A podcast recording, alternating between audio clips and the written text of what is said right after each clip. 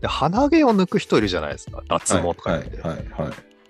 僕ね、あれはね、うん、やるべきあじゃない。の、そうそう、厚生労働省からストップをかけた方がいいんじゃないかって思うんですよ。このご時世にね、しかも。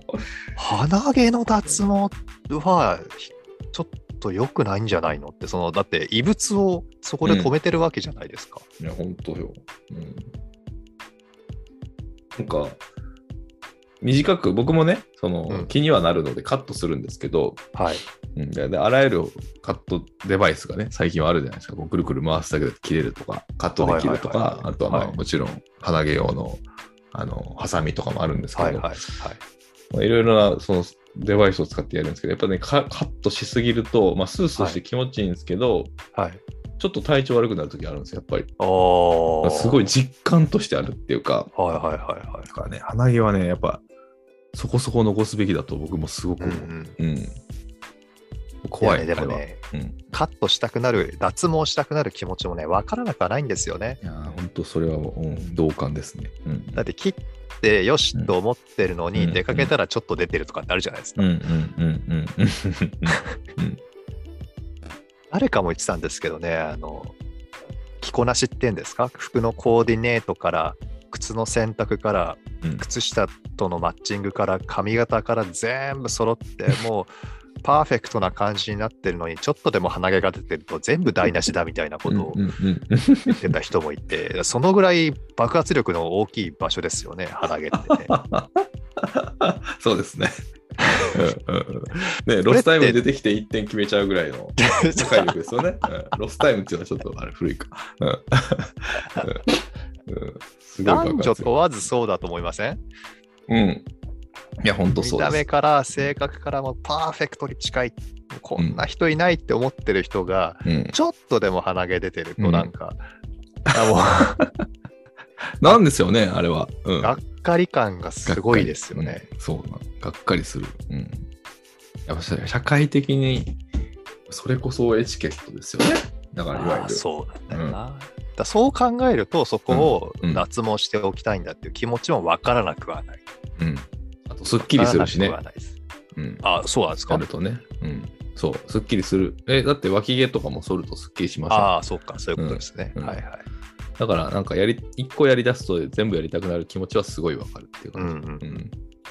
でも、すね毛とか脇毛を、こう、綺麗に処理するのと、鼻毛をなくしてしまうっていうのは、なんかちょっと意味合いが違うと思うんですよ。そのファ,、うんファンクショナル的に。いや、本当にね。うん。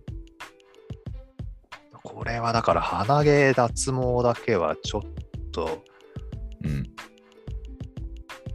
WHO が物申さなきゃダメなんじゃないかなって思っていますけど。僕、あの、若い頃、はい10代後半から20代ぐらいの前半にかけて、もう本当になんていうの、もうマナーもクソもないというか、もうひどいはいはい。若者だった時に、あの、女性とかに言ってたんですけど、はい。えっと、女性は、えっと、腕毛、すね毛は脱毛を法律で定めるべきだっつって。何を言うてんですか？女性、女性に対して、女性に対してしかも言ってたっていう。そうそう問題起こりますよ、今。そう、すごいひどいこと言ってたなとか思うんですけど、それぐらい、やっぱなんていうの毛って、毛というものは、うん。なんて言うんでしょう。あの、エチケット的要素が多分、長い歴史の中であるんだと思うんです。その鼻毛の話もそうだと思うし。はい。うん。で、そんな、で、あとはその老後の話もそうですよね。はいはい。うん、でそういう、まあ、その男女差別的な 発言はまあ過去なので許してほしいんですけど、まあそういうところも含めて、あのーまさに本当時代としてはね、うん。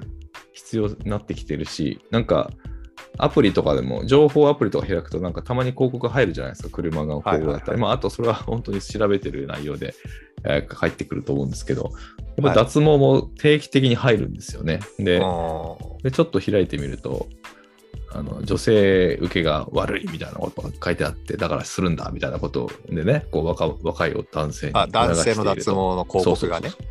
結構見るようになってきてるし、はい。そういうのを見てると、やっぱり、であとは、ね、化粧をね、結構男性でもするようになってきてるんですよね、メンズコスメで。うん、はいはいはい。で、顔とかって、あのーファンデーションとかってやっぱ毛があるとね、乗らないんですよ。乗らないんですよって僕言うやってないんですよ。やってないんだけど知ってるってだけなんですけど、うんうん毛があると乗らないんですよ。だから、だからそういうのもあるんだと思うんですよね。そうなのか。いうん。や、そのね、エチケットだ、なんだってうん。いうのを、いや、その、過去の森本さんの発言をね、うんこう、何のかんの言うわけじゃないですけどうん、うん例えばですよ、うんうんうんあの、じゃあその日本の人ってのは、脇毛ぼうぼうでもうん気にしない文化なんだとか あるとしたら、うんうん例えばですね、こう男性が脇毛ぼうぼうなのと、女性が脇毛ぼうぼうなのとこうこう並べてみたときに、うんえ別にいいんじゃん、脇毛ぼうぼうでとかって両方思えるかどうかなんですよ。うんうんうんうんうん男性の脇毛ぼうぼうは良くて、うん女性の脇毛ぼうぼうはダメだとかって言うんであれば、これちょっとおかしな話だよなと思うんですよ。うんうんはいはいはい。そうね。うん。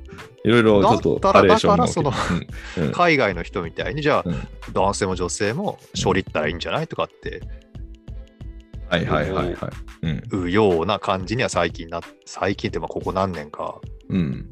なってきていて、うん。だそれがすね毛であってそうだし、化粧だってそうだし、ネイルとかでもそうですけど、そうね。うん。うんだから男の人がうん。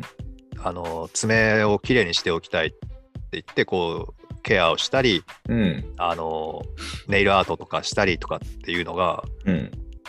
なんだ男のくせにみたいのはちょっとおかしいなと思うんですよ。おかしいおかしい。うん。だって、綺麗にしたいならすればいいわけでう、ん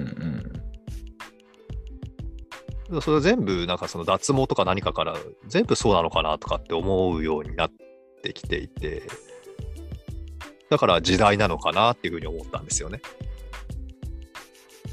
ジェンダーレスっていうか、ボーダーレスっていうか。はいはいはいはい。